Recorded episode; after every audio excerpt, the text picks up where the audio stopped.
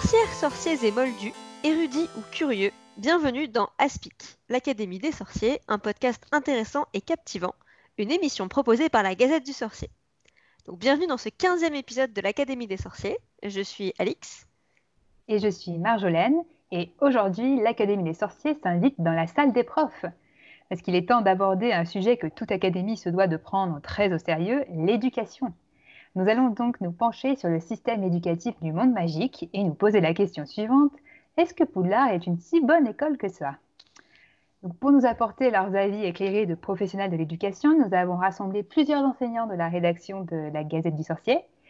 Donc nous avons avec nous Sushi, qui est professeur des écoles. Bonjour. Bonjour, Bonjour Sushi. Euh, Madai, qui est enseignant en histoire géo au lycée. Salut à tous. Lily, qui est enseignante en anglais au collège. Hello everyone. Et euh, Framboise, qui est professeure documentaliste au collège. Et je suis bien professeur. bien sûr. Bien sûr. Donc, euh, tu nous confirmes que Madame Pins euh, mérite d'être euh, à la table des professeurs. Ah, on pourrait en parler beaucoup. Elle manque de devoirs de professeur. Très bien. On, on met une petite, euh, une petite épingle pour se souvenir euh, quand euh, on va parler dans un, un deuxième, même troisième temps de justement des qualités et des défauts de l'équipe enseignante de Poudlard. Parce que d'abord, on va parler plus généralement du système éducatif et de la manière dont fonctionne Poudlard, plus généralement, au-delà de ce qui se passe dans les classes.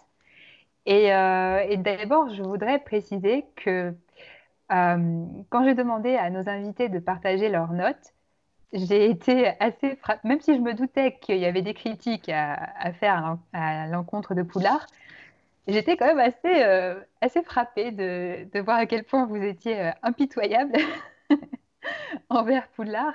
Donc, avant de vous laisser détruire l'image de, de Poudlard, euh, voilà, dans votre rapport d'inspection, je voulais d'abord peut-être revenir sur pourquoi, pourquoi on rêve autant d'aller à Poudlard en tant que lecteur, en tant qu'enfant, adolescent euh, et euh, adulte, euh, jeunes adultes scolarisés dans le monde moldu. Euh, Qu'est-ce qui rend Poudlard si attirant à votre avis pour un enfant, vous qui, vous qui avez des, des jeunes, des jeunes moldus en âge plus ou moins d'être à Poudlard, qu'est-ce que, pourquoi vous pensez qu'ils seraient attirés par cette école?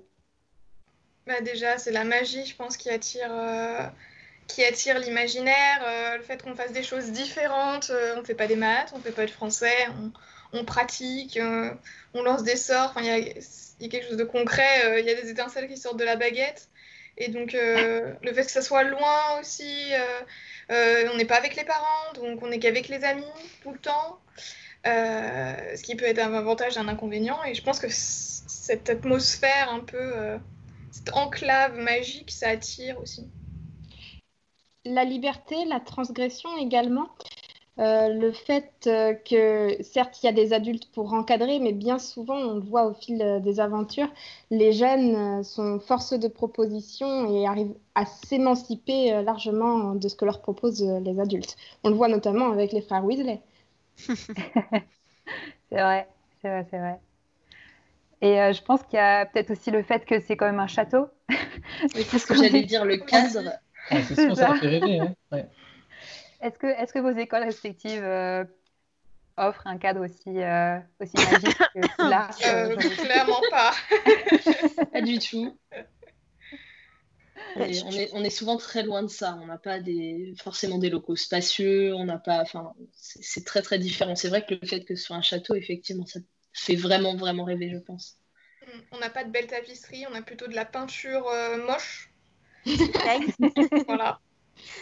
Mais je pense, je pense qu'aussi, enfin, il faut se dire que, que quand en tant que, en tant que lecteur, on découvre Poudlard, on le découvre avec les yeux émerveillés de Harry qui découvre euh, le monde auquel euh, il, il appartient sans le savoir et, et où tout est, enfin, tout est nouveau, tout est, tout est plein de possibilités pour lui qui se pensait un peu euh, condamné à une vie de misère euh, dans le monde moldu où il se sentait pas à sa place, où il n'avait pas d'amis. Et même si je doute pas que pour des gens comme Ron, ça, ça doit aussi avoir un côté magique, ça, ça reste quelque chose qui est, euh, bah, qui est acquis en fait. Enfin, de- depuis qu'il est tout Mm. petit, Ron, il sait qu'il va aller à Poudlard. Tous ses frères, ils sont allés. Il n'y a rien de plus banal, il n'y a rien de plus ordinaire.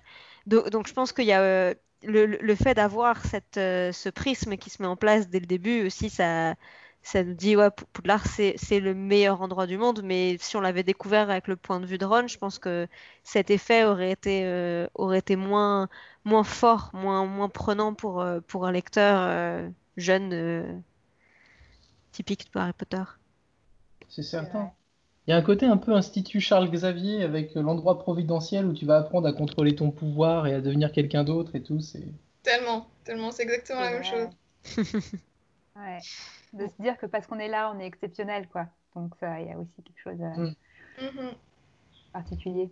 Donc bon, Sinon, je sur pense ce qui que attire éventuellement les, les- les lecteurs français, peut-être c'est le côté communautaire, les maisons, le- l'entraide, la- l'ambiance dans les salles communes. Ça, ça doit faire rêver aussi. La nourriture à volonté.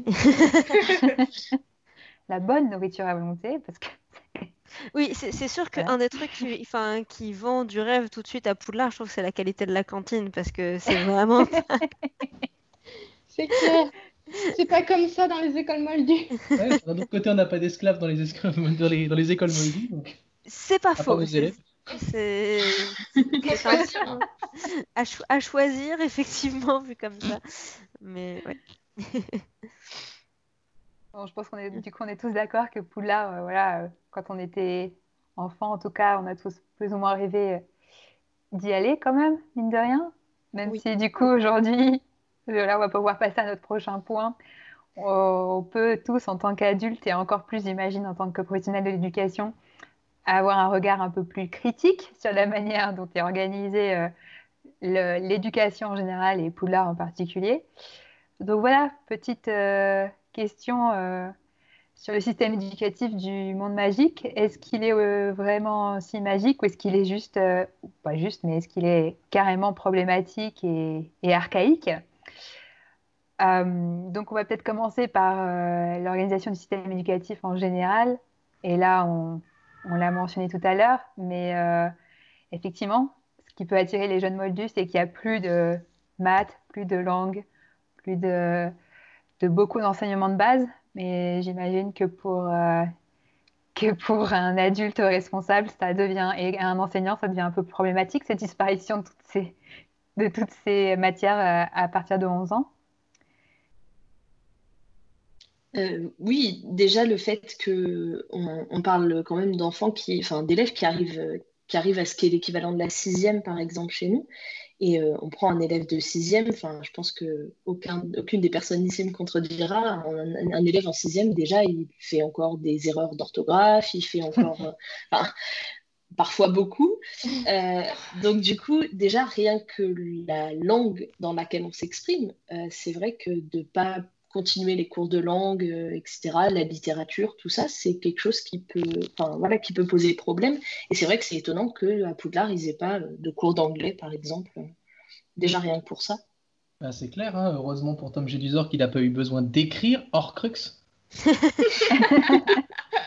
Alors, je, je confirme, euh, dans ma vie de Moldu, je m'occupe de 189 élèves de 6e, dont je, je suis euh, la professeure d'AP. Je, leur fais je leur fais faire de l'éducation aux médias à l'information, ce qui a pour but de développer leur euh, esprit critique. Et euh, oui, en 6e, les élèves sont pas, un, du tout autonomes. Ils sont encore en début de 6e en train de nous demander de quelle couleur je dois écrire, euh, madame.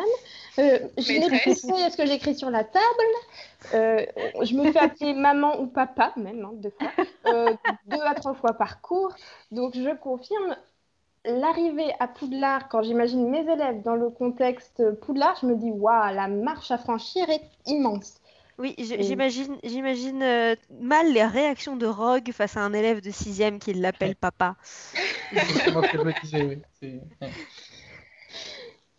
C'est vrai que enfin, vous avez, vous avez été beaucoup euh, dans, dans vos notes à, à souligner le, le, le, le fait qu'on attend beaucoup d'un élève de 11 ans euh, en première année à Poudlard et que c'est des attentes un peu aberrantes sur euh, ses acquis, euh, notamment en termes d'autonomie. Euh, que vous pouvez nous en dire plus de à quoi ressemble un, un élève de 11 ans et qu'est-ce qu'il est capable et pas capable de faire par rapport à ce qui est attendu des, à Poudlard? Ah, déjà, euh, le fait que ça soit un internat, déjà ça c'est un grand chamboulement pour euh, des élèves qui quittent, euh, qui quittent leurs parents, etc. Après, je sais pas comment l'éducation des sorciers, des jeunes sorciers au niveau primaire, c'est plutôt à la maison. Donc, et c'est pas même s'ils ont été élevés par des moldus, ils avaient, ils avaient qu'une seule, qu'une seule maîtresse. Après, dans le système britannique, c'est un petit peu différent. Ils changent quand même assez souvent de classe, donc ils savent système moldu britannique. Donc ils savent changer un peu, mais quand même avoir un prof, en tout cas pour le système français, un prof différent pour chaque matière, il faut changer de classe, pas oublier ses livres, on laisse pas nos, nos livres, nos cahiers dans la classe. Ça, ça demande vachement d'organisation d'autonomie qu'ils n'ont pas du tout au début de l'entrée au, collège et donc à Potard. Là, il faut s'organiser, savoir, il faut pas que j'oublie de prendre ceci, cela. Euh, aujourd'hui, j'ai potion, euh, j'ai sorti les... Ah, moi, j'ai pris mon truc de métamorphose, bon, bah tant pis. Euh, ça demande une vision de l'emploi du temps, aussi comprendre son emploi du temps. Enfin, on fait des cours, des, des heures de vie de classe, ça s'appelle, pour qu'ils apprennent à comprendre leur emploi du temps. Donc euh, être balancé comme ça, euh, en plus dans le château, alors euh, se, repérer dans le château, déjà nous se repérer dans le collège, certains sixièmes ils ont du mal, alors dans un château de je sais pas combien de kilomètres carrés. Bah, ça du coup c'est mentionné dans les livres, c'est vrai que Harry, ça, il, est, il, est, il est pas mal déboussolé, en tout cas pour. je me souviens hein, de descriptions où il met quand même un certain temps oui, oui, à trouver son chemin. Mais ça, ça aussi, ça s'ajoute à tous ces chamboulements, ces bouleversements. Oui, parce que déjà le changement, enfin, passer d'une école à la maison à une, école, euh, enfin, euh, entre guillemets, on va dire traditionnelle en France où euh, tu rentres quand même chez toi tous les soirs, c'est déjà un changement. Passer d'une école où tu rentres chez toi tous les soirs à l'internat, c'est encore un plus gros bouleversement. Donc passer de l'un à l'autre sans transition, sans savoir ce que c'est une salle de classe, vivre dans ton école, c'est, enfin, ça en perturbe plus d'un, quoi. Et donc surtout aussi jeune c'est assez étonnant qu'il n'y ait aucun, aucun encadrement en fait à ce niveau-là où enfin, il y a très peu de, il y, a, très peu d'aide, d'accompagnement pour les, enfants, enfin les même inexistantes. Il n'y a pas de, il a pas de pion, il n'y a pas de personne pour les, enfin, de surveillants, euh, aucune manière pour les guider un peu. Euh, il n'y a personne qui surveille les salles communes. C'est ça, on va en reparler de, du, personnel et peut-être qu'il y a des petits manques aussi de niveau-là. De plus, pour les aider à se repérer et à gérer leur emploi du temps, les profs sont pas du tout, euh, comment dire, euh, compréhensifs quand euh, Harry et, Ron arrivent en retard à leur premier cours de métamorphose. McGonagall leur fait une remarque bien acide, un peu ironique. Est-ce que j'aurais dû vous changer en plan de l'école ou en montre à gousset? Mais pas du tout compréhensive, en mode c'est pas grave, installez-vous, prenez vos marques, prenez vos repères, on en est là du cours. Non, non, non, c'est euh, asseyez-vous, débrouillez-vous. Euh. tout de suite, c'est euh, plonger dans le grand bain et apprenez à nager. Mm. Et sans les brassards. Et en parlant d'apprendre à nager sans les brassards, c'est vrai que vous aviez noté aussi, et, j'y pensais pas forcément, mais ils doivent, dès ce que, qui est pour nous la sixième, savoir prendre des notes aussi en cours. Et ça, c'est quand même une capacité qu'on acquiert, en tout cas dans notre système moldu, euh, beaucoup plus tard. Ouais, on commence, on commence en euh, primaire, euh, fin primaire, mais c'est pas du tout acquis et c'est encore, ça ressemble beaucoup à de la dictée. Et même jusqu'à la fin du collège, c'est compliqué de prendre des notes.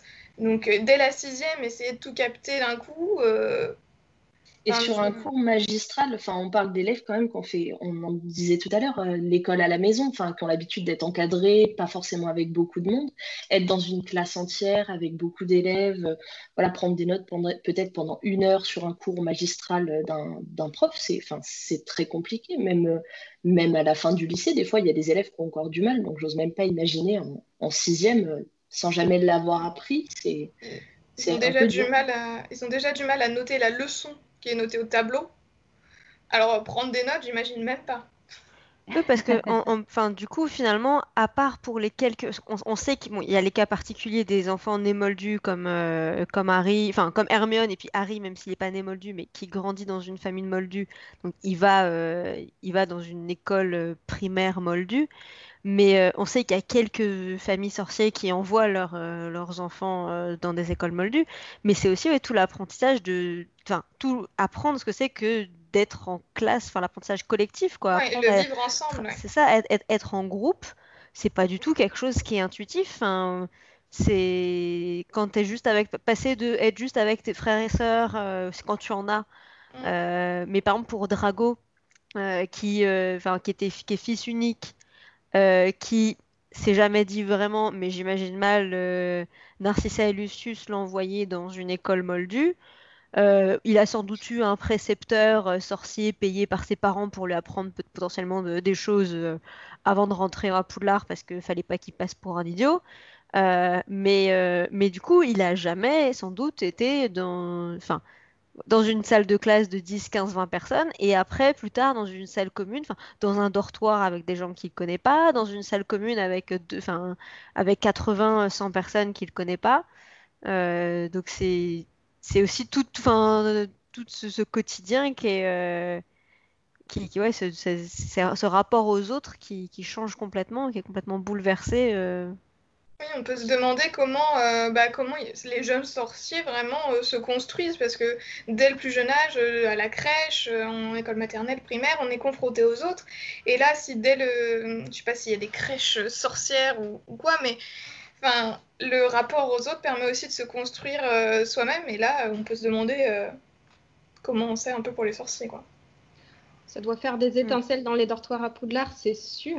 Mm. Euh, on n'arrive pas comme ça, c'est pas inné de savoir comment on se comporte dans une classe. Et là, je parle même pas de la vie en dehors des cours, hein, mais vraiment juste de la vie en cours à Poudlard. Surtout que ils sont quand même particulièrement sage. Euh, ça correspond pas du tout euh, à la réalité euh, de ce que je vis moi dans mon établissement scolaire. non plus. Non plus. On sent le... Comment est-ce qu'ils l'acquièrent Est-ce que c'est quasiment magique? Enfin, ça semble l'être dans les livres. En tout cas, ça semble être. Ils arrivent dans l'école et automatiquement, de par l'aura des professeurs, ils sont tenus, ils apprennent magiquement, presque intuitivement. Sauf que dans la réalité, ça fonctionne pas du tout comme ça. Il n'y a pas que l'aura des professeurs, il y a aussi l'aura des parents. Ils traînent derrière eux tout ce que leurs parents leur ont montré comme comportement à l'égard des autres, toute l'arrogance des Malfoy par exemple. Et, du coup, en fait, c'est une petite reproduction de la société sorcière, pour ceux qui sont sorciers en tout cas, ou se comportent comme ils le feraient avec d'autres sorciers comme des égaux.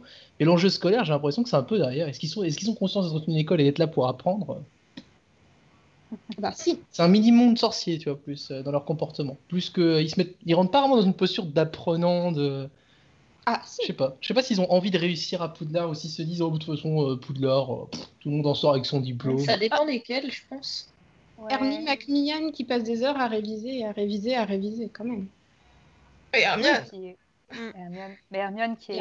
Mais... mais après, il y, a, Poudlard au sens large, mais comme toutes les écoles, mais là, on a en plus, comme il y a, ce, côté, euh, euh, tous les enfants de la communauté magique britannique euh, vont à Poudlard. Du coup, il y a cette, cet enjeu de, de, rite de passage, de, de, moment de la vie hyper ritualisé, hyper important. Donc, il y, a, ce côté-là aussi. Enfin, on parlait de Ron qui peut-être est, moins émerveillé que Harry, mais il quand même, il a quand même, il est quand même hyper excité et il a, ça a une importance. Le fait, pour lui, ça a une, d'autant plus grande importance de rentrer à Poudlard, qu'il sait ce que ça représente pour le monde sorcier de rentrer ah à Poudlard, quoi. Mais ça, c'est, euh, c'est, clair que je pense que pour, pour des gens comme Ron, là, c'est pas tant une question effectivement de d'émerveillement dans le sens j'aurais jamais cru qu'il pouvait exister un endroit aussi euh, aussi beau enfin aussi magique dans tous les sens du terme mais plus c'est ok pendant ces, cette année-là je vais rencontrer enfin tous les gens de ma génération euh, de plus 7 ans à moins 7 enfin 7 ans euh, quasiment voilà sur pendant ma scolarité tous les gens que je rencontre là, c'est toute la communauté sorcière du pays, donc c'est tous les gens avec qui je vais être amenée à bosser plus tard. Euh, c'est potentiellement, enfin, euh, bon, en l'occurrence, ils sont euh, super incestueux chez les Gryffondors, enfin pas incestueux, mais c'est un peu, enfin, voilà, tout ce groupe d'amis, mais enfin, voilà, c'est inévitablement, tu vas rencontrer sans doute tes, ton, ton ou ta future épousée, à moins que tu épouses un moldu comme, comme Cho Chang, mais mais il y a vraiment, enfin c'est si tu vas pas à Poulard et si tu t'arrives pas à t'insérer dans Poulard, tu t'inséreras jamais dans la, dans la société sorcière. C'est vraiment, c'est c'est un, un, entonnoir. Enfin, tu peux pas, tu peux pas réussir dans le monde magique. Je pense si t'as pas réussi, enfin, réussi d'une manière ou d'une autre à Poudlard, même si c'est pas par les résultats d'examen, c'est sur les ton rapport aux autres, parce que parce que c'est un peu ça qui te qui te lie aux autres derrière. Et là, je pense que du coup, c'est pour, euh, pour Rowling, en tout cas, c'est clairement une référence euh, à un système éducatif un peu archaïque, mais euh, britannique, des, fameux collèges, quoi, et surtout des, de, ces internats pour l'élite, où justement, ils y rentraient quand même assez jeunes. et où du coup, mais avec une discipline hyper stricte et surtout un entre-soi total, quoi. Euh, pour reproduire la, la, la, société de la haute aristocratie euh, britannique. Quoi. Donc euh, je pense que de ce côté-là, il y a, y a, une référence assez, assez claire. Hmm. Mais on peut peut-être avancer dans les différents aspects du, du, Parce que là, on est parti très loin, mais très, très large, mais c'était très intéressant. parce que vous avez aussi noté le système de, de notation à Poudlard, qui, euh, à l'heure où on parle de, notation euh, bienveillante, euh, c'est pas vraiment le cas de, la notation du système de, de troll à optimal. Parce que quand on reçoit un troll ou un piètre, on ne peut pas vraiment dire que ce soit bienveillant. Je ne sais pas si vous, ce que vous en pensez, mais bah, La confiance, elle en prend un coup. Hein. Ça, c'est sûr que. Enfin, Troll, la personne qui a vraiment pensé cette évaluation de manière sérieuse, c'est assez. Ça paraît assez hallucinant. Euh, aujourd'hui, dans le système éducatif, on remet même en question les notes. Mm-hmm. Euh, on, parle plus de compétences. Voilà, on dit est-ce que la compétence elle est acquise ou non?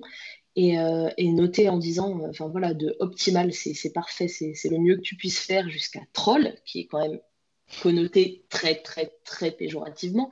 C'est même pas une, une échelle de, de valeur, c'est vraiment un, jugement péjoratif, une comparaison. Enfin, puis même effort exceptionnel, je trouve que c'est censé euh, dire qu'on a fait du bon travail, mais ça fait un peu une pique, euh, waouh, euh, t'as fait un effort exceptionnel, d'habitude c'est pas ça quoi. Je suis tout à fait d'accord, cette notation m'a toujours mis très mal à l'aise.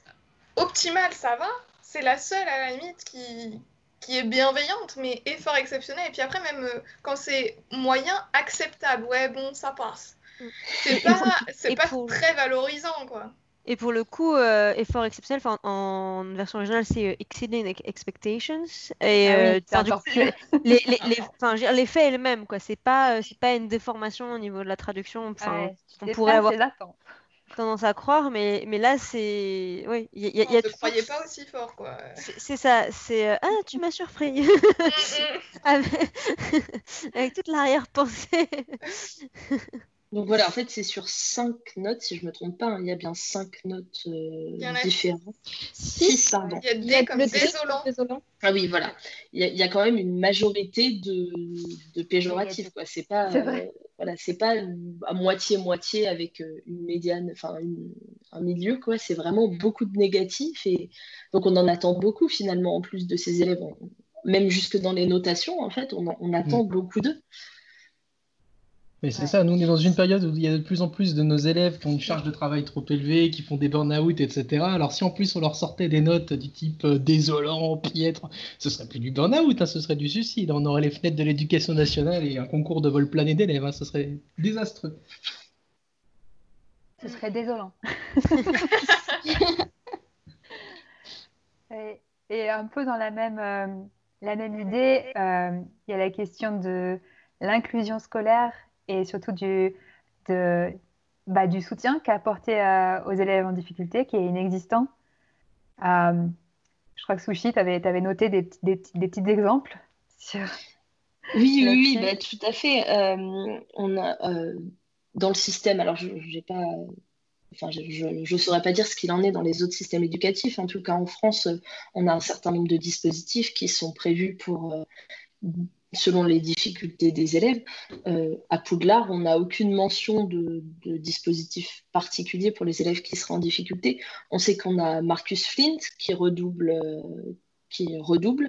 Et alors moi, de ce que j'en avais compris, le fait que Marcus Flint redouble, c'était plus pour combler une légère incohérence parce qu'il était là au début et on le revoyait alors qu'il devrait plus être là. Euh, corrigez-moi si je me trompe. Non, non, euh, t'as raison. donc euh, voilà, c'est un truc qui a été un peu rajouté histoire de, voilà, de, pallier à ça. Mais après, c'est marrant, juste par rapport à Marcus Flint, c'est marrant qu'il y a eu cette incohérence entre guillemets et qui peut apporter cette, ou elle a pu apporter peut-être cette explication a posteriori.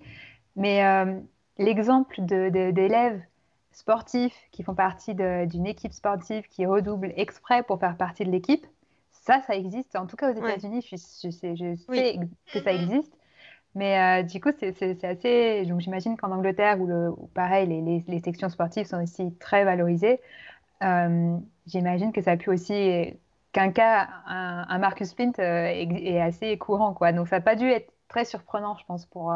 même si ça pouvait venir d'une erreur à la base, mais ce que ça peut dire derrière, c'est pas, c'est pas absurde, quoi. Après, euh, dans le cas de Marcus Flint, en, l'occurrence, euh, on n'a pas vraiment de. Enfin, comme il n'y a pas vraiment d'université sorcière, il n'y a pas cette notion de avoir des points pour le dossier, ce qui est souvent enfin, très important aux États-Unis pour avoir des bourses, par exemple, euh, du coup, en, en, ayant des bonnes performances dans les équipes sportives ou quoi.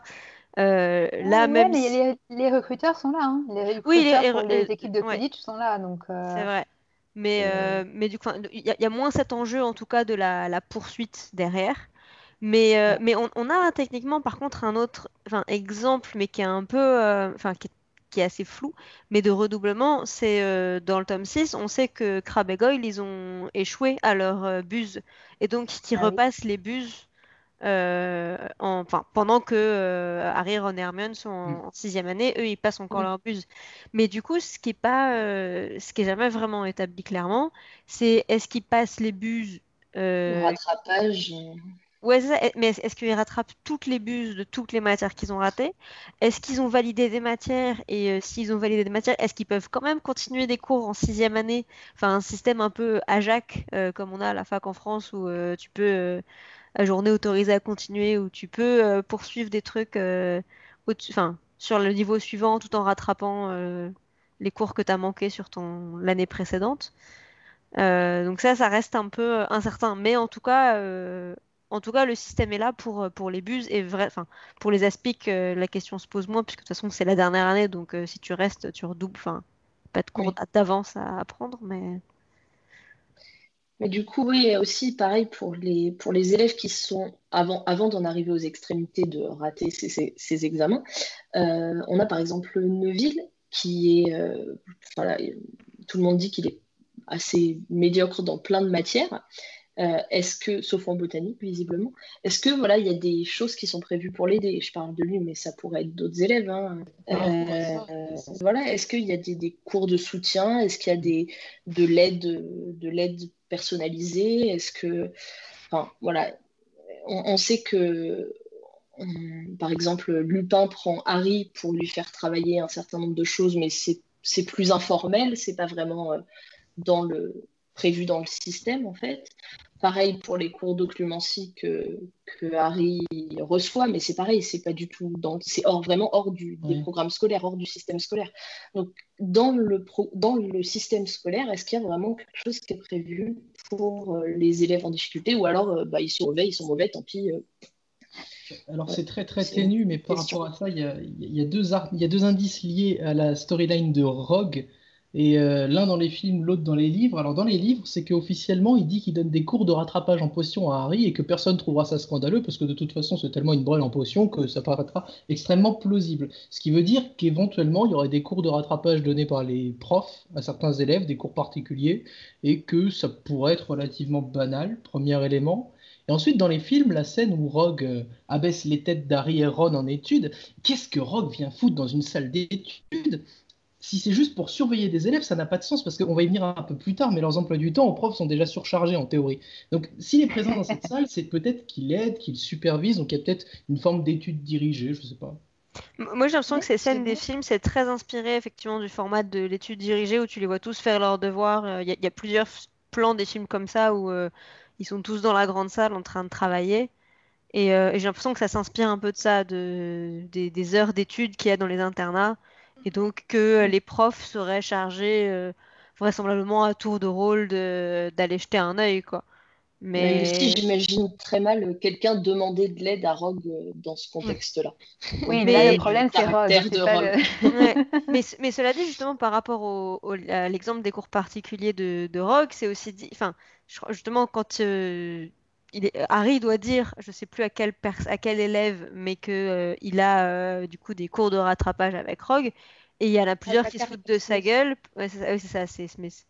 Euh, qui se foutent de sa gueule parce qu'on lui dit mais non mais euh, Rogue il donne il, fait il donne jamais de cours particuliers euh, donc c'est que ça doit quand même être enfin assez exceptionnel quoi c'est à mon avis quelque chose de rare mais de pas impossible mais mm. clairement des élèves en difficulté on en voit tout le temps dans n'importe quel système scolaire et il n'y a rien de vraiment institutionnalisé, comme le disait Sushi, et ça manque clairement à Poudlard. Même s'il y a la possibilité pour un élève d'aller solliciter un prof pour un cours de rattrapage, en sachant apparemment que c'est déjà bien la honte, euh, combien d'élèves le font vraiment? Donc non, c'est souvent en plus à nous, professeurs, d'aller repérer les élèves en difficulté, parce que ce pas les élèves en difficulté souvent qui osent demander de l'aide d'eux-mêmes. Donc, euh, surtout quand c'est des très jeunes élèves. Et 11 ans, c'est des très très jeunes élèves. Donc, euh, il manque clairement un réseau d'aide à Poudlard. Et, et même, ça, pourrait être imaginé comme un tutorat, parce que par exemple, dans, dans, dans, pas mal d'établissements, on va avoir euh, les élèves, euh, enfin, par exemple, de troisième qui vont aider les sixièmes ou des trucs comme ça. Enfin, les élèves plus âgés, ça responsabilise aussi, et, et ça, ça se fait à différents niveaux. Euh, donc, euh, on pourrait imaginer ça aussi à Poulard, euh, des élèves de cinquième année qui aident les premières années ou les trucs comme ça. Peut-être, peut-être qu'ils le font, peut-être que les préfets dans leur salle commune s'investissent aussi pour aider les plus jeunes sur leurs devoirs, mais c'est pas précisé noir sur blanc dans les livres en tout cas. Oui, puis c'est pas institutionnalisé. Enfin, c'est là où ça peut être un peu un, archaïsme, on va dire, du système du monde magique, parce que voilà, c'est tous ces systèmes là dont on parle, c'est alors peut-être que vous pourrez nous en dire plus si vous avez étudié un peu plus euh, l'histoire du, système éducatif, mais euh, tous ces systèmes de d'aide personnalisée, de prise en compte des, différents profils des élèves et de leur euh, offrir un accompagnement adapté, etc. C'est des choses quand même relativement récentes, en tout cas à l'échelle, à l'échelle de, l'histoire de l'éducation. Donc, euh, donc on peut, on peut effectivement se dire que vu le, l'archaïsme général de, des fonctionnements de la société sorcière, c'est pas très étonnant que son système éducatif ne euh, soit pas très élaboré euh, non plus. C'est vrai parce qu'on parle d'une série écrite dans les années. Pardon. Oui, j'allais dire la même chose. Oui, je pense qu'on était toutes là-dessus. Ouais, dans, dans, dans les années 2000, et si on compare notre système éducatif actuel au système qu'on a connu euh, dans les années 2000, 2001, 2002, c'est pas du tout le même. Il y avait beaucoup moins d'aide euh, en termes de vie scolaire, de, soutien scolaire euh, pour le contenu disciplinaire. Enfin, on n'est plus du tout dans le même système. Dans les années 90, on n'avait pas d'aide, la fameuse aide personnalisée. Euh. Il n'y avait pas tous les dispositifs qu'on a maintenant et euh, les professeurs euh, n'étaient pas aussi sensibilisés au décrochage comme on, l'est maintenant. Donc il faut prendre aussi ouais, ça en compte. Oui, parce qu'on est, on est tous ici des jeunes profs.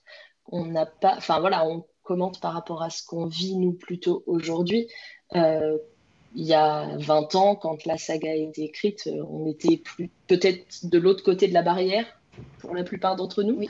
oui. je, viens, de penser qu'il y, a, qu'il y a un élément euh, de contexte qu'on n'a pas reprécisé, euh, qu'on aurait pu préciser en intro, mais c'est que J.K. Rowling a elle-même une expérience de prof, puisque quand notamment elle écrivait les premiers tomes, le job qu'elle a réussi à avoir, euh, qui l'a sorti un peu de la mouise d'ailleurs, c'était de, c'était un, job d'enseignement. Donc, euh, euh, elle, elle était dans, dans le, le, vif du sujet quand elle écrivait, en tout cas les premiers tomes. Elle était elle-même. Mais elle enseignait à l'université, il me semble. Ah, il me semble pas. Je crois qu'elle a, elle a eu des, des jeunes. Enfin, elle, a, été aussi dans des remplacements dans je sais pas quel niveau, mais. Elle a été tutrice à la fac de Paris, en tout cas. Elle oui, mais ça, c'était à l'époque où elle était étudiante aussi. Mais, euh, mais, là, je parle vraiment de l'époque euh, entre l'écriture des premiers tomes où elle était euh, sans emploi et, et le moment où elle a pu quitter son, son elle a eu un job de, de, prof et après elle a pu quitter son job de prof pour être totalement sur l'écriture. Mais c'était vraiment cette période-là où elle s'est retrouvée. alors je sais pas quel niveau, je me souviens pas, mais je pense que c'était c'était peut-être des niveaux de collège ou de ces eaux-là. Quoi. Euh, euh, je sais juste qu'elle a donné des cours d'anglais, euh, langue étrangère au, Portugal à des groupes plutôt d'adultes. Aussi, aussi, ouais, ouais. Mais là, je parle vraiment à Édimbourg. Mais c'est vrai que bah, du coup, elle a quand même une expérience d'enseignement assez, assez variée, hein, mine de rien. Ouais. en parlant d'enseignement et aussi d'études supérieures, l'après-Poudlard, a priori, il n'y a pas grand-chose. on sait juste. Ah, il y a des indices malgré tout semés dans les Oui, les aurores. On sait qu'ils ont un programme, euh, une formation de trois ans, il me semble, quelque chose comme ça. Euh, mais c'est vrai que comme aucun des. Enfin, qu'on s'arrête de toute façon au septième tome euh, à l'âge auquel ils sont encore à Poudlard, on n'a pas vraiment de, de détails sur l'après. Mais, c'est vrai qu'on a du mal. Et puis, il y a quand même un conseil d'orientation aussi. Donc, je ne sais pas si vous pouvez vous en parler aussi. C'est qu'ils nous disent quand même, ils disent quand même très clairement aux, élèves il vous faut tel et tel euh, aspic et tel et tel bus pour, euh, pour faire ça et ça après Poulard. Donc, euh, Mais c'est vrai qu'on a l'impression que la scolarité traditionnelle du monde magique, c'est les 7 ans à Poulard, point. quoi on n'a pas connaissance d'une université sorcière, mais euh, il, est sous-entendu qu'il y a des formations qui mènent ensuite directement au métier. Hmm. Un peu professionnalisantes. C'est hyper rapide. Hein. Si on regarde Percy, par exemple, euh, recruter tout de suite à sa sortie de Poudlard. Quoi. Oui, c'est vraiment euh, sur dossier. ce que tu as fait à Poudlard, bah, il a été préfet préfet, préfet en chef. ça montre qu'il a euh, un potentiel de, leader, euh, de rassemblement, et donc bah, pour travailler au ministère, euh, ça devrait le faire. Et par rapport aux aspics, c'est vraiment bah, le fait qu'il y ait un conseil d'orientation, c'est bien, ça faut le, on peut noter un point positif de Poudlard quand même. C'est pas on vous apprend des trucs, vous prenez les aspics que vous pouvez et puis voilà. Et, et après, effectivement, Poudlard est, peut être considéré comme une école professionnalisante euh, du type des, lycées pro euh, euh, qu'on a en France, par exemple. Après, en ayant toujours en tête que, bah, comme on le disait tout à l'heure, les élèves qui sont à Poudlard et qui sortent d'une année, c'est l'intégralité des sorciers de cette classe d'âge-là. Donc, en termes de, de métier aussi, euh, je pense qu'il n'y a pas de problème de, de débouché ou quoi, parce qu'ils sont quand même relativement peu. Il y a quand même relativement peu de sorciers avec des postes variés. Euh, enfin, après, ça, on part mm. sur euh, l'orientation de manière générale, mais voilà, on n'a on a, on a quand même pas un, marché de l'emploi qui doit être absolument débordant non plus. Oui, mais du côté des candidats. Ouais, mais je pense pas non plus qu'il y ait beaucoup de cas de sorciers au chômage parce qu'à mon avis, tu as... as, tellement de choses à faire aussi que tu peux toujours trouver. Mm. Euh, oui. Les bah, de toute façon, le ministère, le ministère emploie euh, à peu près 75% euh, de la population magique. Hein. Oui. le reste, c'est Le nombre de services. Sainte-Mangouste aussi, mine de rien, il y a quand même beaucoup de. Mm. Mais. Hum, mais après, c'est vrai qu'on a, euh, y a quelques petits exemples de formation, mais finalement, les, matières que les élèves prennent suite à leur buse, enfin, donc plutôt pour les aspics, ça, reste, des options, mais euh, ça, ça, aiguille un peu ce que tu fais, mais finalement, ça, euh, oui, c'est pas vraiment un diplôme à part, mais surtout, ce que je trouve dingue, c'est que, voilà, on parle du choix des options euh, au moment de la cinquième année, donc quand ils s'apprêtent à passer leur buse euh, et, euh, et, à préparer leurs aspics, enfin choisir ce qu'ils vont poursuivre pour préparer les aspics. Mais quand à la fin de la deuxième année, ils doivent choisir des matières, a priori, euh, enfin Harry va un peu chercher le conseil du côté de Percy, mais il n'y a pas vraiment de discussion qui est mise en place avec des profs sur à quoi servent chaque matière. Et puis quand ils arrivent en cinquième année, on leur dit ah pour faire tel truc, je sais plus quel exemple est donné. Je crois que c'est pour bosser chez Gringotts, on leur dit Ah, mais il faut, aller, faut aller avoir fait de l'arithmancie. Bah oui, mais bon, à 12 ans, fallait... enfin, c'est vachement dur de devoir dire euh, bah moi, je, dans, quel... dans 8 ans, je voudrais bosser chez Gringotts, donc je vais prendre l'arythmancie maintenant. Ah, mais Enfin, c'est certain. Quel gamin de 12 ans te dit je vais être banquier quand je.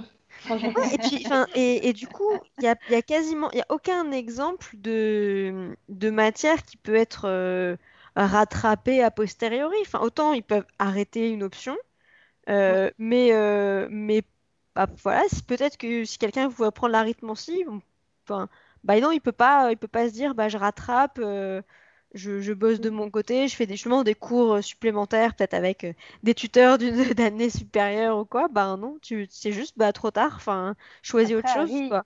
Harry a pas trop insisté. hein. Je pense que, en plus, vu le, le type de système, on disait un peu archaïque, etc., euh, ça m'étonnerait pas qu'un qu'un élève vraiment motivé qui découvre, qui découvre une, pas- une passion pour euh, les, les carrières euh, chez Gringotts et qui arrive en cinquième année, dit mince, il faut vra- j'ai vraiment, vraiment envie de faire de l'arithmancie. S'il va directement voir le prof, euh, enfin, vu le système qui est très lâche et qu'il n'y a pas de, de- de- de règles aussi si strictes que ça, euh, ça m'étonnerait pas que justement un système de tutorat se- puisse se mettre en place de manière assez souple euh, avec un prof qui va le prendre en cours du soir, avec, euh, avec des élèves Mm. qui, vont, qui peuvent le... Mais comme, euh, oui, comme ça peut... Enfin, en fait, on a- on- ça décale à un âge plus jeune les choses qui peuvent euh, se passer dans les, dans les études supérieures, euh, de changer d'option en cours d'année, de, euh, quand on est à l'université, de se découvrir une nouvelle passion et de se dire, bah, je vais me réorienter. Alors que voilà, j'ai déjà fait une licence, maintenant je vais, je vais repartir faire autre chose. Là, c'est concentré sur des âges beaucoup plus jeunes, mais, mais je pense que du coup, c'est pas, c'est pas totalement impossible. Mais on leur demande déjà, moi je trouve, euh, en, en France en tout cas, on leur demande déjà très tôt de Ouais. savoir ce qu'ils veulent faire. Euh, Ouais. Et avant, il y avait pas, il y avait moins d'accompagnement euh, comme aujourd'hui. Ben, par exemple, je prends l'exemple de mon collège. euh, il y a le, enfin, c'est pas que mon collège, c'est euh, le système français. Il y a le parcours à venir au collège. Et euh, dès la cinquième, on a essayé de mettre en place, bah, euh, par exemple, mes élèves devaient, tous les cinquièmes devaient faire une fiche métier euh, d'un métier peu connu pour un peu découvrir un peu ce qu'il y aurait, pour un peu voir un peu l'orientation, parce qu'en en quatrième, on demande déjà de réfléchir, et puis après en troisième, c'est là où on demande, à 14 ans, bah, tu dois décider, est-ce que euh, je vais aller dans un truc général, parce que je sais pas encore ce que je vais faire, ou euh, je vais dans quelque chose de plus professionnalisant, et on demande déjà une orientation en fin du collège, qui, alors qu'ils ont que 14 ans, donc, enfin... Ouais. Comme Voilà. pour les buses, hein. les buses, ils ont 14-15 C'est ans ils les passent Ouais, et on se répartit super jeune. Et à Poudlard, c'est encore plus accentué puisqu'on a vraiment une connaissance que lacunaire de ce qui se passe derrière dans le supérieur et des choix qui s'offrent à Mm. toi. Mais, Mais c'est vrai que du coup, le- la manière dont c'est découpé la, la scolarité à Poudlard, alors je ne connais pas le, le système euh, britannique, mais en tout cas, ça correspond vraiment parfaitement au... Enfin, à part le fait qu'ils finissent à 17 ans, donc on a une année en plus, on va dire jusqu'à 18 ans. Mais euh, il y a quand même cette entrée, ce passage à 11 ans, euh, l'entrée au collège, bah voilà, nous aussi, on rentre au collège et c'est un gros bouleversement. Et ensuite, on a aussi ce passage au lycée euh, euh, qui correspond, eux, au passage de bus à, de bus à, à Aspic. Et pareil, hein, c'est à peu près les mêmes âges, donc c'est... Bah, Ouais. Ça revient, ça revient à finir au même âge, hein, puisque du coup, il y a 7 ans de Poudlard et 4 ans plus 3 ans de lycée, donc ça, ça fait 18 ans pour les deux. hein. Mhm. C'est vrai, Et vrai. le système britannique, il me semble que c'est à peu près la même chose. Et, ouais, Ouais, du ap- coup, après, ça dépend c'est si tu- c'est une année plus tard, le... c'est comme si on rentrait au lycée juste pour la première, la terminale, quoi, en gros. C'est ça. Mais ouais, non, mais c'est c'est marrant que ça... Enfin, comme quoi, hein, ça- il y a quand même des, des similitudes. Euh, Oui. Je pense qu'on peut passer euh, à des choses qu'on a un petit peu parlé déjà, mais à tout, euh, tout ce qui est euh, maintenant plus euh, vie scolaire à, à Poudlard. Et il y a le premier point qui, je pense, c'est quand même un point noir, la sécurité, n'est-ce pas? Alors, on va parler plus tard de la sécurité dans les des cours en eux-mêmes, de, la responsabilité des profs dans leur salle de classe. Mais bon, la sécurité dans le collège en général, euh, je suis pas sûre que ça passe euh, les, les contrôles, euh, les contrôles sanitaires et compagnie. euh. Ah bah, de Je toute sais pas si vous en, enfin, vous en pensez, mais Dumbledore, c'est un grand malade. Enfin, ça, euh, je, me demande s'il n'y a pas un article justement sur la Gazette qui a évoqué le, les, les qualités de directeur de Dumbledore, il me semble. Mais enfin voilà, Dumbledore en tant que directeur qui devrait avoir pour mission prioritaire de gérer les enseignants et de faire en sorte qu'ils soient compétents dans leur domaine. Bon, voilà, ça, on y reviendra. Déjà un point noir. Euh, et puis de faire en sorte que euh, le, lieu soit sécurisé. Clairement, il, est complètement à côté de ce qu'il de devrait, de ce devrait pouvoir garantir. Il, il, planque des trucs pour son propre. Euh, comment pour ses propres intérêts, pour les intérêts de ses amis. Il planque des trucs dans son école avec des, des chiens à trois têtes qui gardent. Enfin, c'est c'est aberrant. Ça, paraît aberrant de, de, mettre ça en priorité dans une école. D'ailleurs, euh, voilà, c'est, euh, je crois que c'est Ron qui doit le dire, mais c'est hallucinant de garder quelque chose comme ça dans une école. Mais oui, c'est hallucinant d'avoir quelque chose comme ça dans une école.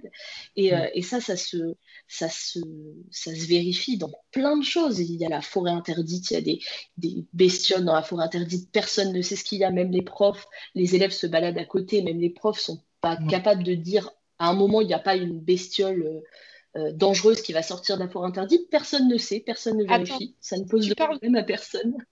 Tu parles de, des monstres de la forêt interdite, mais parlons des monstres du château, il y a un basilic. Oui. apparemment, ils ont cherché, ils n'ont pas trouvé. Ouais, ça a failli faire fermer l'école quand même. Ça, on peut leur, euh, leur, leur, donner crédit. Ils se sont dit, ça, c'était peut-être un peu trop quand même. Mais, mais bon, ça, c'est ça, je pense qu'on en a déjà parlé. Aussi, oui, Pives, comment on peut euh, autoriser ça, quoi? Et pourtant, les, les, sorciers qui enseignent à Poudlard, on a quand même Dumbledore, on a McGonagall qui est pas moins que rien, on a Rogue qui est quand même objectivement un sorcier brillant. Euh, que toutes ces personnes-là aient pas réussi à le mettre dehors, ça paraît, enfin, ça paraît fou.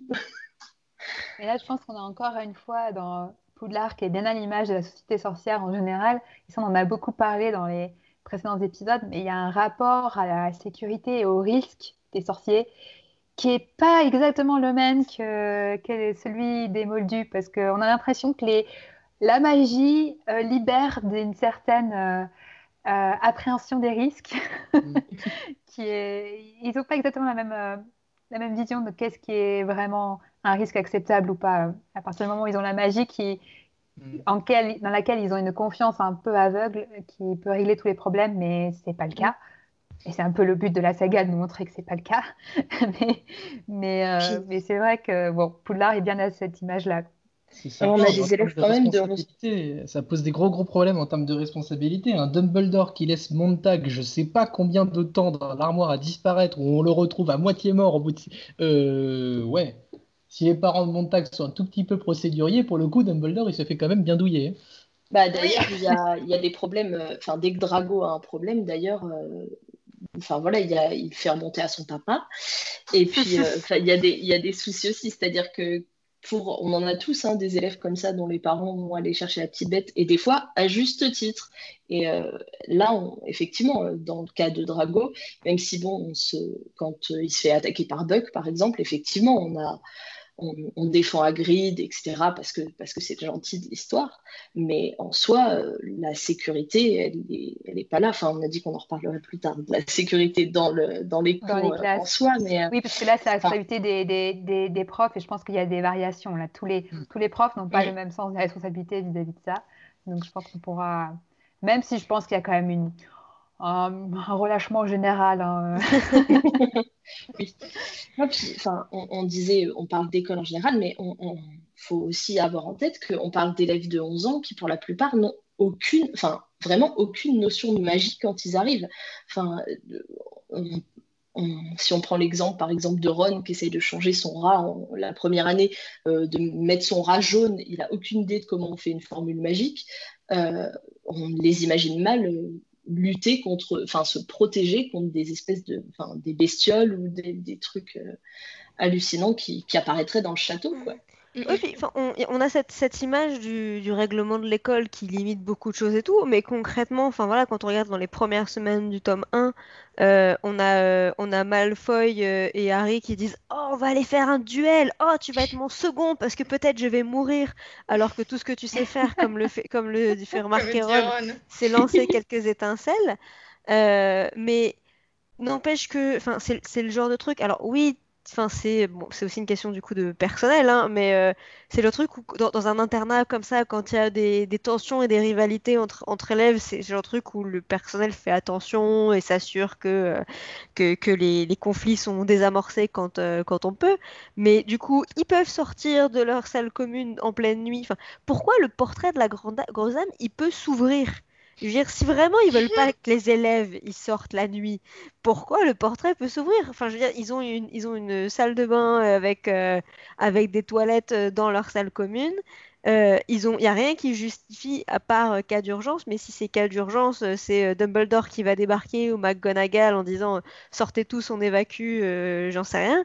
Mais pourquoi le portrait peut s'ouvrir si vraiment ils sont pas censés se balader? Et, et, du coup, voilà, ils peuvent sécurité du château, même sans avoir de gros monstres qui, qui errent ou quoi, bah, il se retrouve à se balader tout seul en pleine nuit.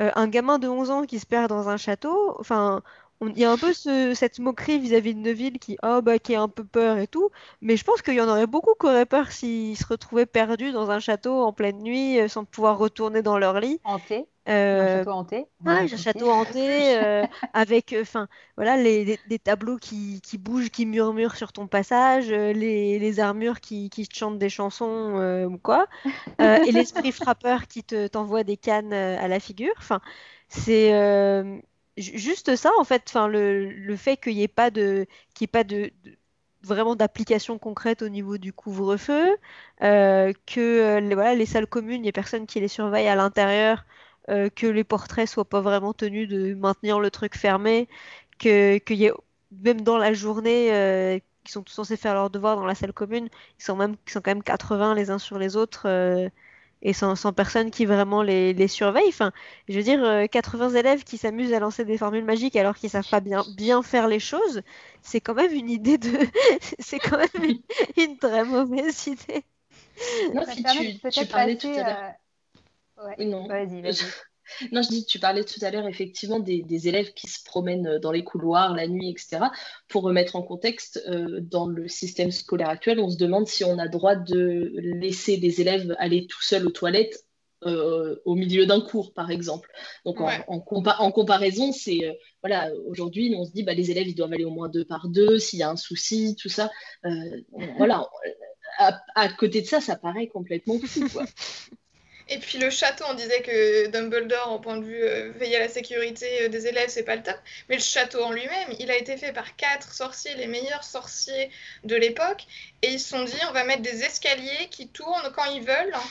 Euh, sur des tours, donc dans un atrium. Moi, j'imagine comme ça. J'ai l'image des films, malheureusement, mais enfin, super haut, on pourrait tomber. c'est sur la dernière marche. T'as un escalier avec une marche escamotable. Pourquoi? Pourquoi mettre ça? Quel est l'intérêt? C'est pas Pips qui l'a inventé cette marche, c'est forcément un des fondateurs, vu que c'est eux qui ont créé le château.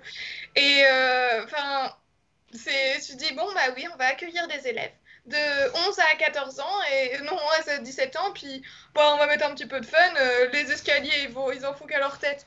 Enfin, rien que ça il y a un problème aussi oui, c'est à se demander pourquoi ils n'ont pas limite des dortoirs éjectables, parce que c'est tout ce qui manque finalement. Quelque part, le toboggan des, des, des, dortoirs des filles là, qui éjecte les garçons et on entend un bon crack quand ils redescendent, c'est pas mal aussi ça. Ouais. Bon, du coup, qui est lié à la sécurité, euh, euh, mais pas que, parce qu'on a parlé un peu de la surcharge du, de, de l'emploi du temps des profs. Euh, vous, vous, avez noté aussi qu'il y a peut-être un manque de personnel à Poudlard. Alors, vous êtes amusé à faire les, euh, à faire les maths. Moi, je suis incapable de, d'évaluer le besoin exact, mais apparemment, il en manque. Euh, ça paraît un peu fou, effectivement aussi.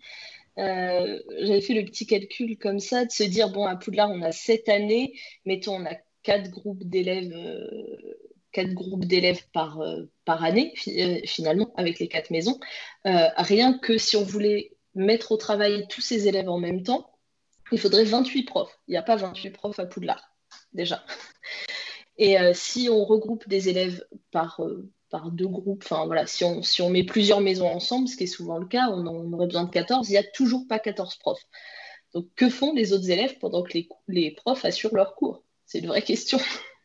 Les fantômes de Poudlard, vous vous demandiez à quoi ils servent bah, on sait que, on, au niveau des calculs, on sait qu'il y a 300 profs à peu près, enfin 300 élèves à peu près à Poudlard. Oui, 300 profs, ça ferait beaucoup. Mais, euh... mais, mais après, Une ils, école ils ont pas 300 tous, élèves. oui, c'est- ils ont pas tous euh, cours en même temps.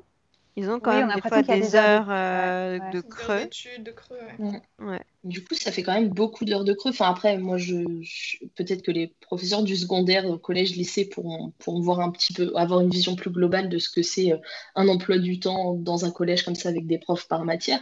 Mais rien que, rien qu'en prenant en compte ces informations, vu qu'il n'y a pas de surveillant, qu'il n'y a pas de, de prof assistant, enfin voilà, de, vu que si les études, elles sont surveillées par des profs, enfin, voilà, que même en considérant qu'il y ait des moments de creux, c'est pas la moitié du temps, surtout compte tenu de la quantité de, de matières qu'ils apprennent avec les options et tout.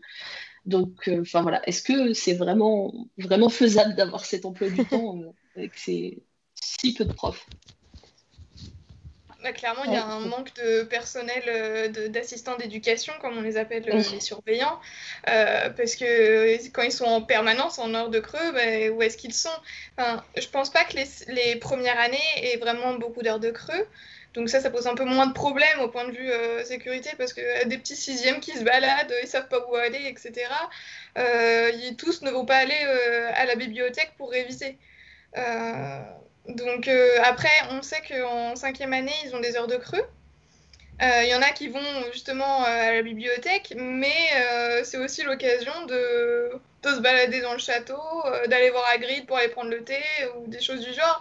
Et on se dit, mais ok, mais qui les surveille en... Parce que c'est du temps scolaire normalement aussi. C'est pas du temps libre. Mais ça, euh, par- un par- exemple, effectivement, dans, dans le tome 1, euh, Harry, enfin, on dit qu'il n'a pas cours le vendredi après-midi et que c'est souvent là qu'il Ah va oui. voir Hagrid. Euh, on, on Après, ça a- pourrait, ça pourrait être considéré comme euh, bah, les sixièmes, ils terminent le vendredi à midi, et puis Ouais. euh, super emploi du temps, quoi. Ouais, c'est ça.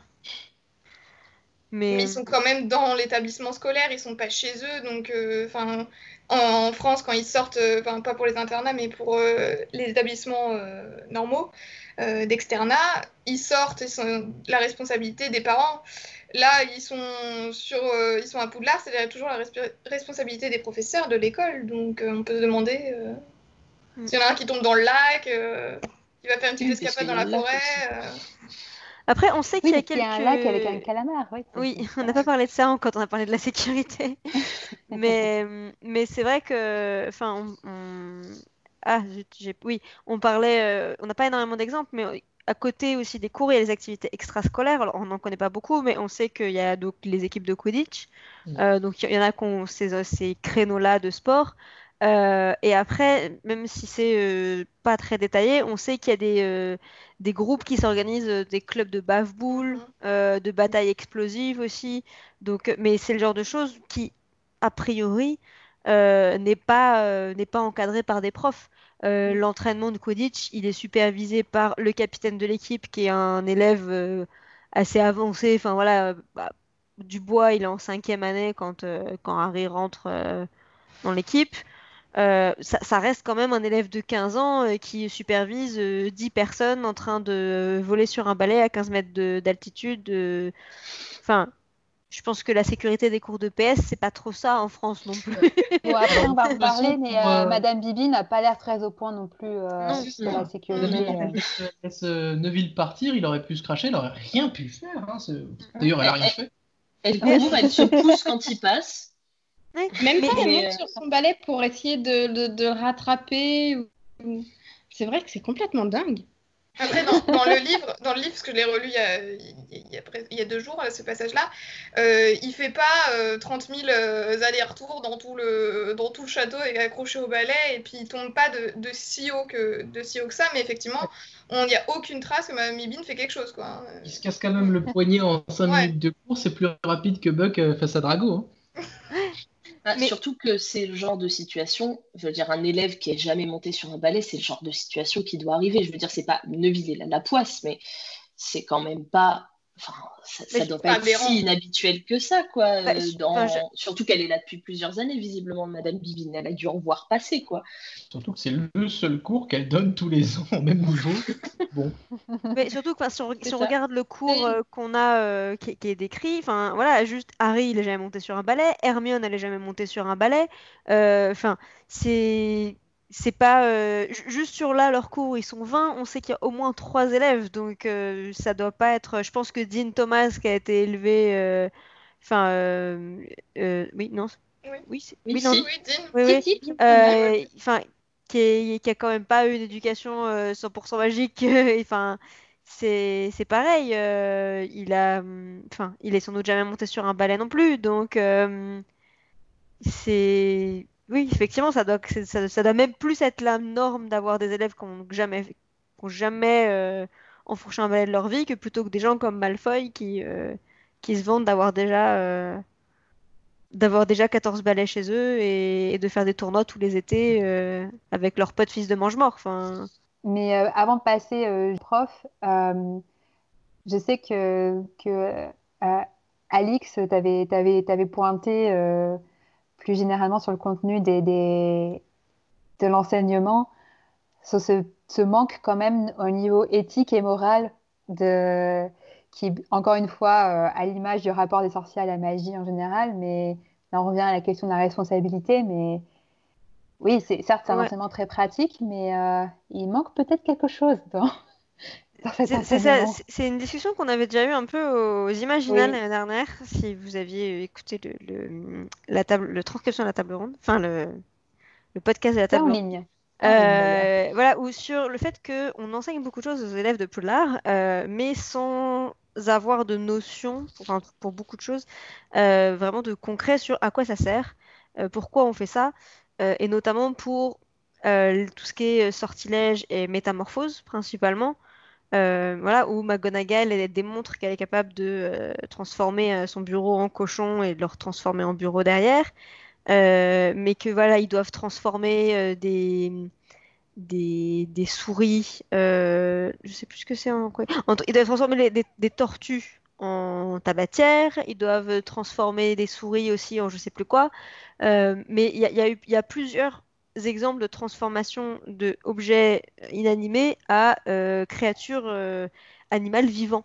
Et, euh, et, en dehors du fait de... Enfin, pourquoi diable est-ce que tu aurais envie de dire tiens, je vais prendre une tabatière et je vais en faire une tortue quel est l'objectif pédagogique avec, avec un tel sortilège, à part de faire un trafic à part peut-être une réponse du tome 4, Alex.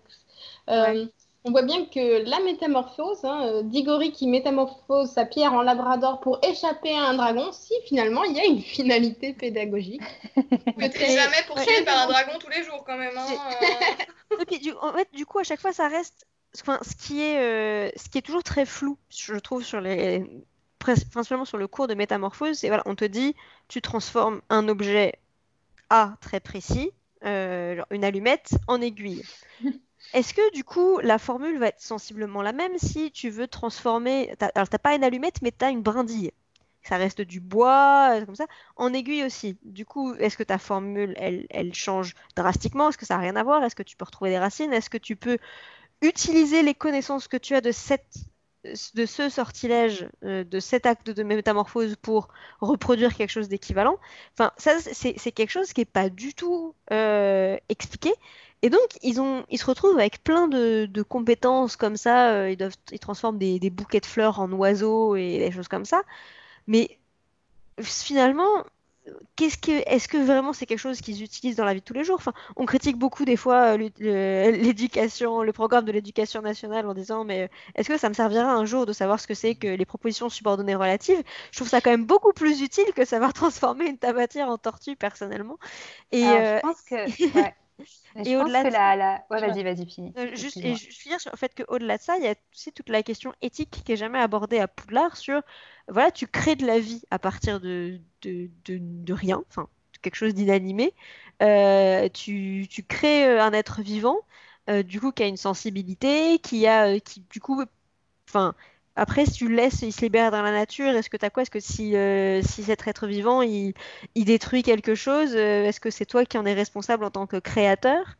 Euh, et, du coup, ça, c'est une dimension de, l'enseignement qui est jamais abordée, euh, ni, ni au début, euh, que ce soit très jeune, quand ils découvrent ce que c'est que la métamorphose, ou plus tard au niveau, au niveau ESPIC en sixième année, c'est à aucun moment il y a cette idée de oui, je suis capable de faire la magie, mais pourquoi Enfin, voilà, quel est l'objectif derrière, derrière ces actions-là? À aucun moment, et pour tous les autres cours, hein, sortilège euh, pareil, est-ce que tu peux utiliser euh, un sortilège de mutisme sur tes amis, un sortilège d'attraction pour euh, faire en sorte que tes potes se rencontrent, manipuler le vivant sans l'interroger? Tu t'en parles pour la morpho métamorphose, pardon, et tu as raison. Mais en fait, ça s'applique pour tous les cours, pour bah, la potion. les potions, ouais. les, les, les, potions, elles ont quand même en fait un usage un peu plus précis. Enfin, j'englobais un peu métamorphose et sortilège, mais la potion, tu sais que euh, tu utilises un, tu, tu, fais un antidote parce que tu es malade, tu fais une potion euh, d'allégresse parce que tu es stressé. Donc il y a vraiment. L'usage, oui, mais pour, pour, la dimension éthique. Oui, la dimension éthique, non, mais, la solution de force, tu m'excuses, il l'enseigne à Poudlard euh, à des élèves assez jeunes encore. Oui. C'est vrai. Il y a une éthique à se poser euh, la solution de force. Tu donnes pas la potion d'Astérix à n'importe qui comme ça. Hein. je pense qu'il y, a des questions éthiques sur euh, la plupart des, matières. Après, pour revenir sur la métamorphose, euh, je pense que c'est la matière qui est la plus proche de ce que pourrait être la science fondamentale. Parce que j'ai l'impression que c'est la, la, matière dans laquelle, il, à part les potions, où là c'est un peu le cas aussi, euh, mais en métamorphose, c'est là où ils vont le plus loin dans les règles de la magie, en fait. Dans... Au-delà de, euh, au-delà d'un sortilège qui fait ça, ils abordent des, règles fondamentales de la magie, quoi, en métamorphose. Ce qui n'est pas le cas, à part en potion, encore une fois, mais ce qui n'est pas le cas en sortilège, a priori. Euh, et, et, ce qui n'est pas le cas en défense contre les forces du mal ou dans les autres matières qui sont plus pratiques, comme tu dis. Mais j'ai l'impression que ouais, la métamorphose, c'est n'est pas forcément un enseignement euh, aussi pratique qu'on pourrait le, penser euh, euh, pour les sortilèges, par exemple, mais c'est un, enseignement bah, comme quand on étudie la, physique, quoi, comme on étudie la, et la chimie pour les, là, c'est plus les potions, mais vraiment quelque chose de. On, essaie de comprendre comment. avec toutes ces, ces, variations de toutes les différentes métamorphoses qu'on peut faire, on essaie de comprendre euh, pourquoi c'est différent de, de, de, faire cette transformation par rapport à une autre? Et du coup, on rentre vraiment dans, les, dans des, des trucs assez euh, avancés. Quoi. Donc, euh, ça serait ma, mon hypothèse de l'intérêt de la, la métamorphose d'un point de vue d'un point de vue éducatif. Mais après, voilà, c'est pas c'est pas aussi clair que ça dans, dans les livres, mais quand même, hein, je pense que mm-hmm. et je pense que c'est pas pour rien que c'est un, un, un, professeur comme McGonagall qui s'en occupe et, et, que le fait que Dumbledore ait aussi enseigné la, la la métamorphose, je pense que c'est pas non plus un, hasard, quoi. Mais, euh, mais c'est vrai que c'est, ça, ne retire en rien les problèmes éthiques hein, et le manque euh, qu'il y a là-dedans. Mais justement, pour ce qui est de la dimension éthique, on connaît assez mal les programmes de défense contre les forces du mal, mais euh, l'intitulé quand même indique a priori que dans les relations avec les forces obscures ou avec d'autres sorciers, on peut l'envisager, ben, c'est euh, faire la part du bien et du mal précisément. Donc apprendre à utiliser euh, un sortilège euh, avec discernement. Je sais pas, peut-être peut qu'il y a ça dans les forces du mal, dans la défense contre les forces du mal, peut-être. Ah, j'ai l'impression que c'est plutôt d'apprendre qu'est-ce, que le monde sorcier a décidé de mettre dans la catégorie mal et sans franchement le, discuter parce qu'il y a tout le, la question de bah, des créatures, à quel moment, à quel mm. moment tu, tu, tu, les mets dans la catégorie euh, soit en créature magique ou défense contre les forces du mal. C'est... À quel moment on va les soigner et à quel moment on va s'en protéger, enfin vouloir les, leur taper dessus? C'est vrai que c'est, c'est une vraie question. Qu'est-ce qu'on met dans l'un ou l'autre euh, Hagrid les aime, c'est dans la défense contre les forces du mal. Hagrid les trouve chiants, ça va dans sa créature magique. On parle même pas des cas des hybrides géants, loups-garous ou autres qui sont placés euh, automatiquement en... Enfin, géants, je sais pas, mais en tout cas, loup-garou placé directement dans défense contre les forces du mal et pas du tout dans l'inclusion des personnes différentes, juste, ou comment essayer de... Enfin, de questionner un petit peu Mm. euh, tout ça. Mais moi, je trouve qu'il y a un peu ce questionnement quand, euh, quand Rogue prend le poste euh, de défense contre les forces du mal et la réflexion de Harry euh, qui dit Oh, mais il en parle comme s'il les aimait. Enfin, Et du Ouais. coup, là, euh, et après Ron qui dit Mais toi, enfin, en fait, tu parles de la même façon. Donc, il y a un peu cette, ce questionnement de les forces du, enfin, les forces du mal, qu'est-ce que c'est vraiment Et c'est assez subjectif pour le coup. Ben, en fonction de, du professeur, euh, effectivement, mais euh, il y a cette, euh, cette notion. euh, bon, ça a été mis dans cette catégorie, mais on pourrait peut-être les voir autrement. C'est Mm. Non, C'est vrai. intéressant, ouais. Mm. Par exemple, pour Gilderoy Lockhart, dans sa rencontre avec les trolls, il est clair que les forces du mal, c'est les mauvais élèves, hein, on l'aura compris. Mais je pense qu'effectivement, le programme de défense contre les forces du mal, il, il est super difficile à aborder parce que, enfin, déjà dans le tome 1, on n'a aucune description de cours avec Quirrell parce que ça aurait un peu cramé euh, l'issue de l'histoire. Euh, et, après, enfin, les profs sont ou complètement incompétents ou, ils ont. Il y, a des profs qui sont compétents, enfin voilà, Lupin euh, qui, propose plein de choses, mais qui a l'air quand même d'avoir un peu son cursus, enfin qui fait. cha- chacun a l'air de faire un peu à sa sauce. Et en fait, je pense que c'est pas trop gênant quand c'est des profs comme McGonagall, Flitwick, qui sont là tous les ans, enfin qui sont là depuis, depuis X années et qui savent qu'a priori euh, ils, ils- ils auront les élèves l'année prochaine et donc ils, programment en fait eux-mêmes. Ils savent, bah ça je l'enseigne en première année, comme ça je peux faire ça en deuxième, comme ça je peux faire ça en troisième. Comme les profs de, défense contre les forces du mal, ils changent tous les ans et qu'il n'y a aucune continuité et que euh, visiblement Dumbledore a jamais pris la peine de mettre euh, un demi euh, un demi-cil dans le, dans le programme, bah, chacun fait un peu à sa sauce. Et, et du coup, bon, chacun apporte peut-être aussi du coup sa vision de euh, ce qui doit être classé, euh, ce qui est pertinent ou quoi. Mais, mais au niveau continuité, ben, ça, ça tombe complètement à l'eau. Et, et je pense que les enseignements de, de Lupin et de Maugret, enfin Maugret slash Gédusor, euh, se, se complètent. euh, mais ça n'a rien à voir dans la technique, par exemple. Enfin, c'est pas du tout les mêmes. Mhm. Oui, mais après, ça peut être considéré comme la liberté pédagogique. Enfin, je parle pour ma matière, euh, mais pour les langues en, en général. On est quand même assez libre, contrairement aux autres matières. On a un programme, effectivement, au point de vue des points grammaticaux, points lexicaux, même plutôt grammaticaux, qu'on doit aborder euh, pour, euh, bah, pour telle, telle année, tel niveau. Mais au point de vue des thématiques, on est ultra libre. Après, ça revient souvent, on revient souvent à faire la même chose, parce que dans les manuels sur lesquels on s'appuie, on reprend les mêmes thématiques euh, euh, pour, euh, pour parler de la routine, euh, etc. Mais euh, du coup, tu vois, je fais pas du tout la même chose que mon collègue en cinquième avec ses cinquièmes. Et euh, on change, euh, j'ai pas, pas de quatrième, donc l'année prochaine, euh, je vais, récupérera mes cinquièmes, etc. Donc je pense que ça va aussi dans la liberté pédagogique.